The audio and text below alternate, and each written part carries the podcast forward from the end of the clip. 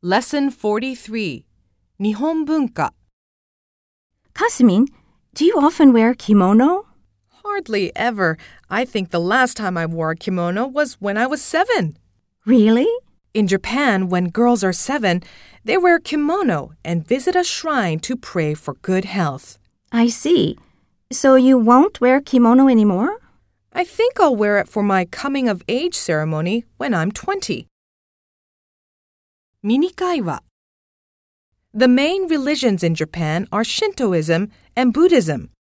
Do most Japanese people follow one or the other? I don't think that's the right way to put it. Most people in Japan don't consider themselves religious.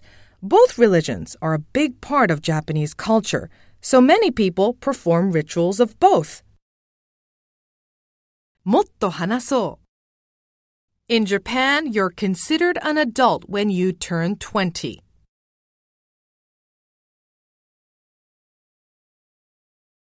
Japan's low birth rate is becoming a serious problem.